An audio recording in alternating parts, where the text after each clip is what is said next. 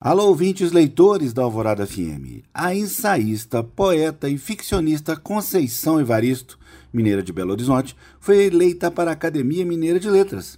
Em sua homenagem, o podcast Mundo Livro de hoje reúne trechos de um maravilhoso bate-papo entre a Conceição e a jornalista Flávia Oliveira, uma conversa que aconteceu lá no Fliaraxá. As duas falaram sobre o tema escrevivência e identitarismo abordando assuntos como a obra de Carolina Maria de Jesus, de Guimarães Rosa e de outros escritores fundamentais para se entender a história da formação do Brasil.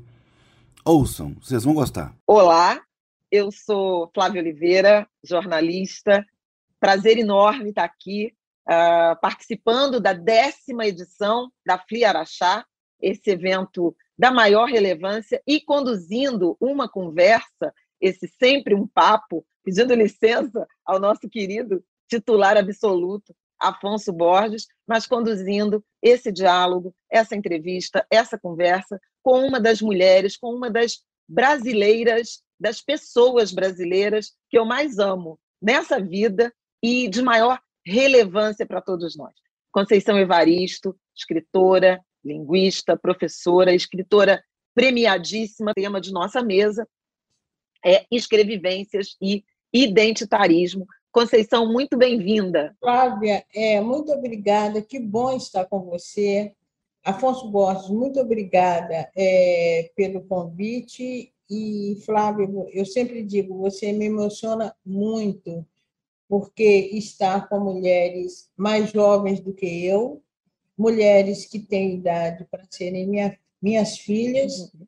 e mulheres que eu deposito toda a minha confiança, porque eu sei que elas continuarão a luta né, dessa militância histórica na qual eu me incluo. Então, é um prazer muito grande estar na feira e muito grande estar com você.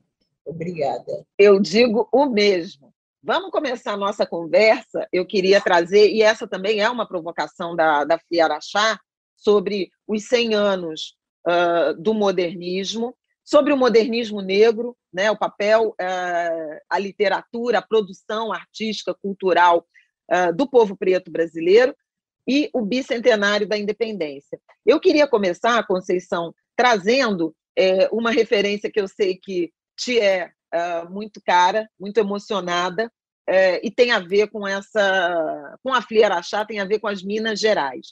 Na, dias, dias atrás, a, o jornal Folha de São Paulo publicou uma lista com 200 livros é, que são uh, recomendações de referências para entender o Brasil. Encabeçam a lista, encabeça a lista Quarto de Despejo, de Carolina Maria de Jesus, e eu sei que você tem um trabalho muito relevante também de resgate, de valorização, de reconhecimento, de curadoria, é, inclusive, relacionada à obra da Carolina Maria de Jesus.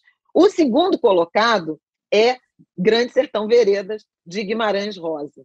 É, primeiro, eu queria te ouvir uh, falar um pouco sobre Carolina e sobre esse reconhecimento a essa obra, a essa mulher, e depois a gente vai falar mais um pouquinho da sua presença nessa lista, do Guimarães, Grande Sertão, e sobre essas Minas Gerais, no topo dos livros da criação de referência para uh, entender o Brasil.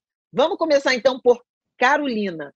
Como é que te bate esse reconhecimento de quarto de despejo ser a, obra, a obra número um de 200, uh, 200 livros no bicentenário da independência? Bom, falar de Carolina é, sempre me emociona, muito, muito, muito mesmo, porque Carolina, nós sempre consideramos Carolina como nossa igual, né? então é a fala do nosso igual a Carolina, às vezes, a Carolina, ou as pessoas às vezes me comparando com Carolina, que me deixa muito feliz. Eu quero ter essa tradição de escrita, né? em que a, a, a origem, ou, ou, que o prumo até vem de Carolina, então, é, ver o livro de Carolina, depois de todas as injustiças que Carolina passou, né, e ver, então, essa obra de Carolina ser a obra que é apontada como a primeira obra que deve ser lida para se conhecer o Brasil, é uma reviravolta, inclusive, do entendimento, né? do entendimento do que é o Brasil. É uma, é uma reviravolta das vozes que sempre falaram, que sempre explicaram o Brasil. E, ao explicar ao Brasil, deixar a, a voz de Carolina e deixar a voz do que, é, do que Carolina traz sobre o Brasil, então o Brasil não pode ser lido, não pode ser entendido de uma forma completa se não tiver aí a voz do povo, né? a voz de Carolina, a voz do que aquilo, do que Carolina representa. Enquanto nós não falarmos, enquanto a nossa voz não não for não for valorizada e, e acho que a gente discutiu muito, tem discutido muito o lugar da fala e penso que a gente tem agora também de discutir o lugar da escuta, porque falar nós já falamos há muito tempo. Há muito tempo. Há muito tempo nós, a gente vem, inclusive, forçando esse lugar de fala. Mas há uma diferença muito grande na escuta quando é uma Carolina Maria de Jesus que fala e quando é um, um economista. A voz soa de forma diferente. Então, enquanto a gente não tiver também igualdade nesse lugar de escuta, alguns vão continuar falando, nós vamos gritar e nossa voz vai ter mais dificuldade. Então, hoje, acreditar que a voz de Carolina faz sentido, que a voz da Carolina precisa ser escrita, ser escrita não, precisa ser escutada, né? precisa ser lida, parece que nós estamos crescendo, né? Parece, dá uma certa é, esperança, né? Esse reconhecimento nos traz esperança. E muito interessante você trazer é, a necessidade do momento de escuta, porque, especialmente no que diz respeito é, aos direitos, à reivindicação de direitos e às denúncias feitas pelas ditas minorias, é, parece que há uma certa privação de sentidos, né? É, não só não se escuta, como não se vê, como não se percebe, como não se sente, né? É, essas necessidades, essa agenda, essas reivindicações como sendo legítimas, né? E acho que nesse sentido o tema da nossa da nossa conversa, escrevivência e identitarismo, ele se encontra muito é, nesse reconhecimento, porque Quarto de despejo é escrevivência e identitarismo, né? Sem sombra de dúvida, né? Eu acho que, aliás, é uma das coisas até é, que incomoda, né? Quando Carolina escreve a partir da identidade dela, negra, pobre, favelada, mãe solteira, que tem uma, uma, uma alfabetização, um letramento diferenciado daquele que a escola é, oferece, a escrita de Carolina afirma uma identidade é, diferenciada dela.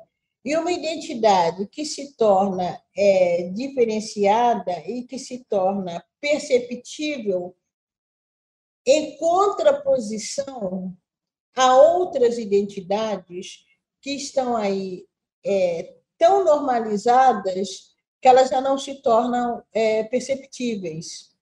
Um branco, um homem branco fala, ou uma mulher branca fala, ela pode dizer, essas duas pessoas podem dizer a maior besteira que são tomadas como verdade, né?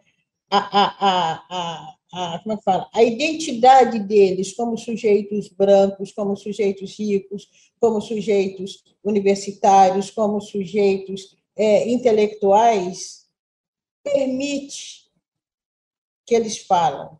Agora, todas as pessoas de grupos minorizados pelo poder, que muitas vezes não é minorizado em termos de quantidade, mas é minorizado uhum. pelo poder, toda vez que pessoas minorizadas pelo poder falam a partir de suas experiências, a partir de suas identidades, a partir de suas afirmações identitárias, ou propõem alguma coisa são acusadas de, de, de identitarismo. identitarismo né? E o que mais me assusta, Flávia, é que são brancos progressistas, brancos que se colocam do nosso lado, brancos da esquerda que são capazes de entenderem, são capazes de entenderem essas falas. Né? Supostamente antirracistas, né? É, e, no entanto, é, reproduzem uma ideia de necessidade de tutela, um certo salvacionismo e uma é, é, permanente né, é, é, persistência na interdição.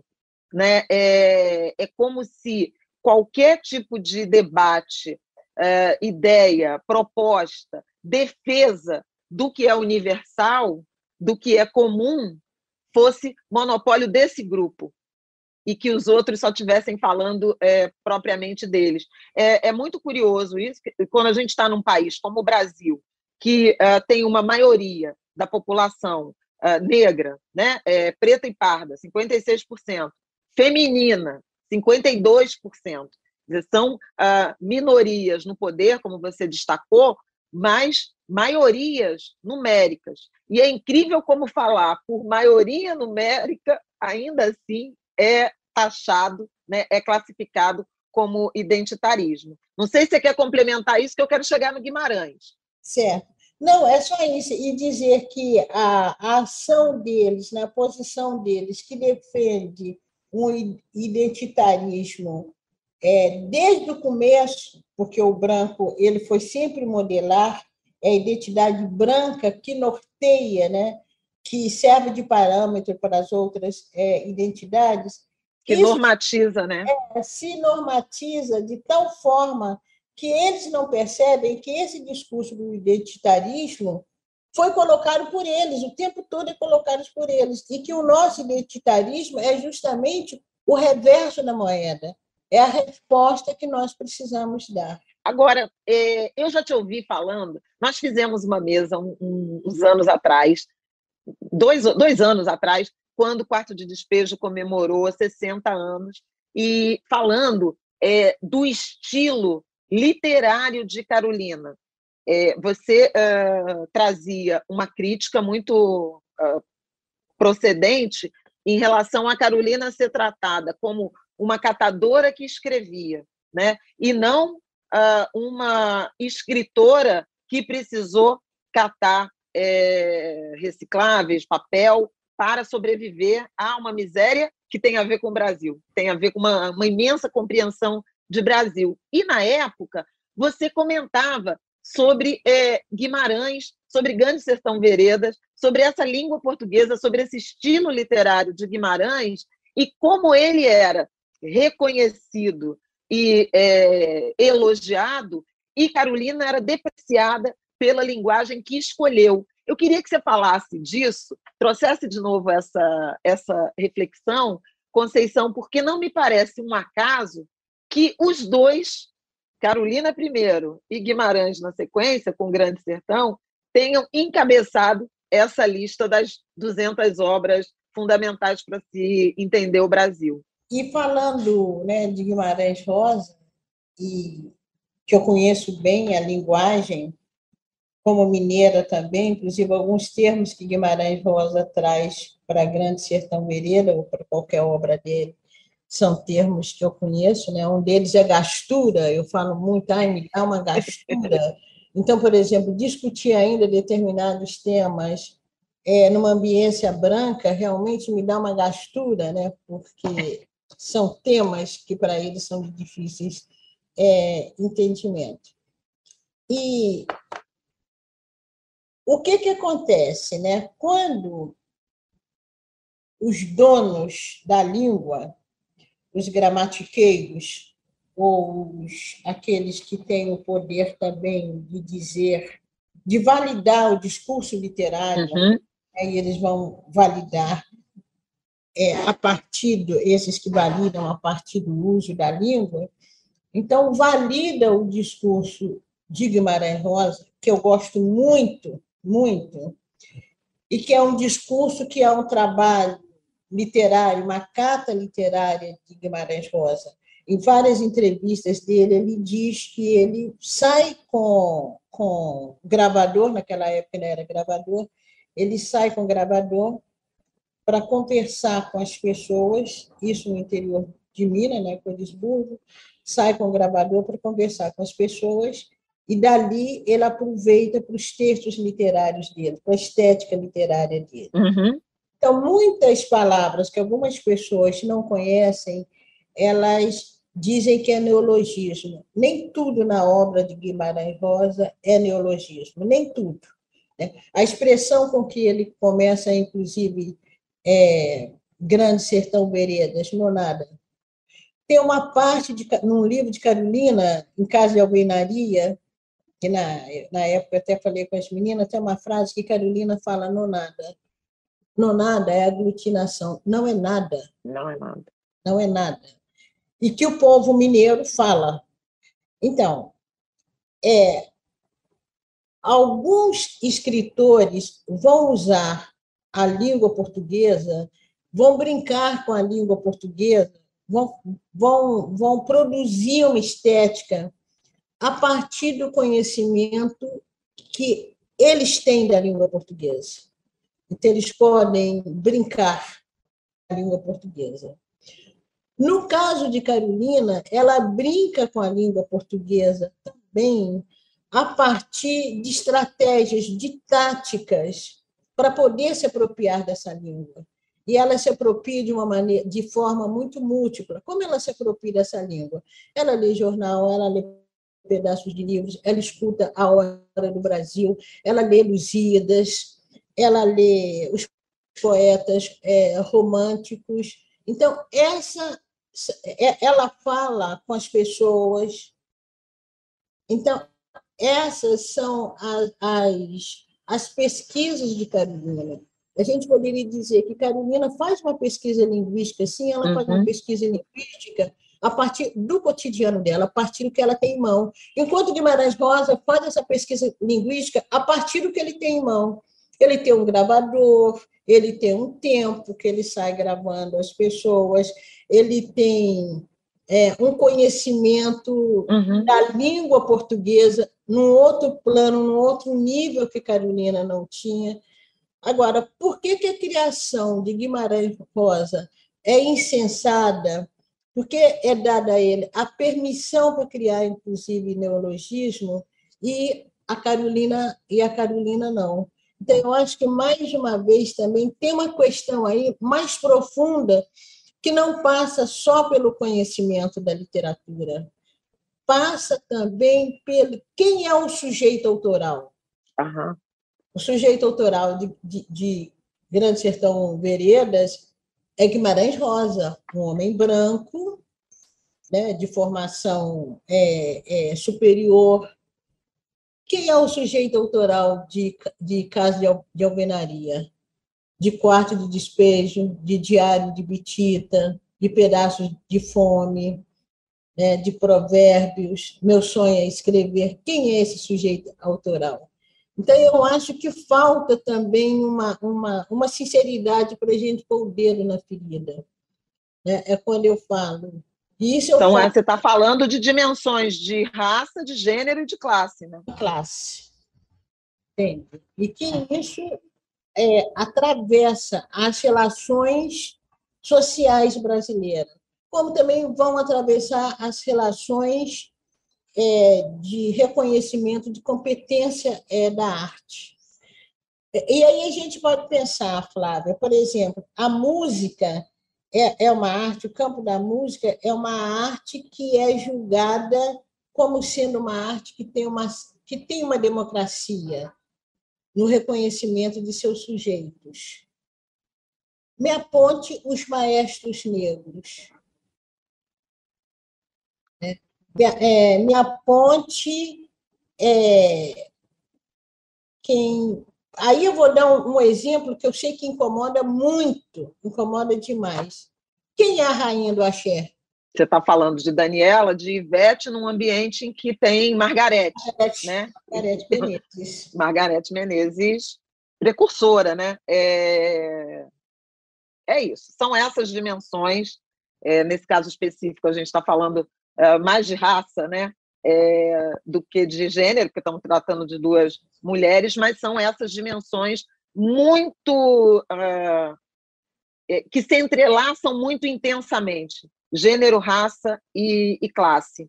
Agora, Conceição, eu quero falar de território também, porque, de novo, né, a gente está falando uh, de Carolina e de Guimarães. É, você também está na lista. É, a, a, a, obra é, citada, né, a, a, a, lista por ordem de, de, número de indicações feitas por 169 intelectuais da, da língua portuguesa. Olhos d'Água, é, seu premiadíssimo livro aparece na, em, como 25ª indicação e Becos da Memória como 50 é, Estamos falando, então, de três escritores, ou pelo menos três escritores, certamente tem mais, mas de pelo menos três escritores das Minas Gerais.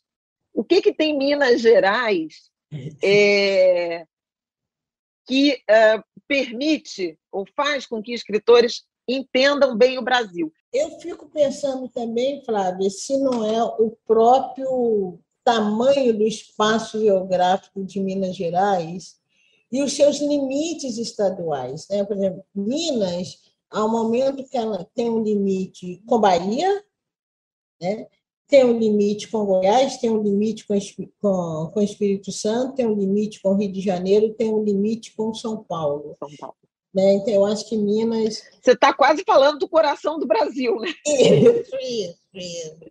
Tem, tem essa possibilidade de ter, de ter gente e de ter pensamentos, e aí eu vou usar um termo antigo, mas de ter pensamentos, aí já voltando à história, de ter pensamento é, de várias províncias.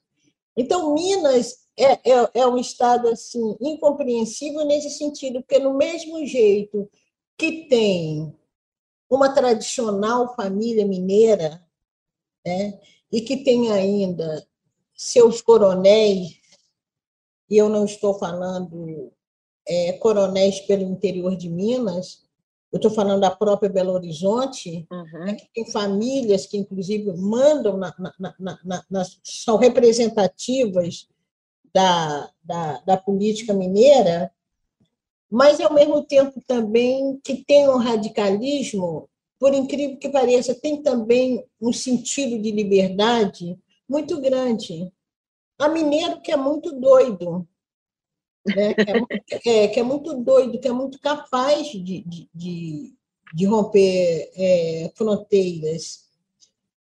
E também eu acho assim, que toda a história de Minas é, é, Minas é, é, é, um estado que ele passou, eu diria, por quase todos os ciclos da colonização é, do Brasil, né? Você vê que tem um ciclo da agricultura que pega Minas também, tem um uhum. ciclo da mineração que enriquece Minas, né? enriquece quem já tinha essa possibilidade de enriquecer.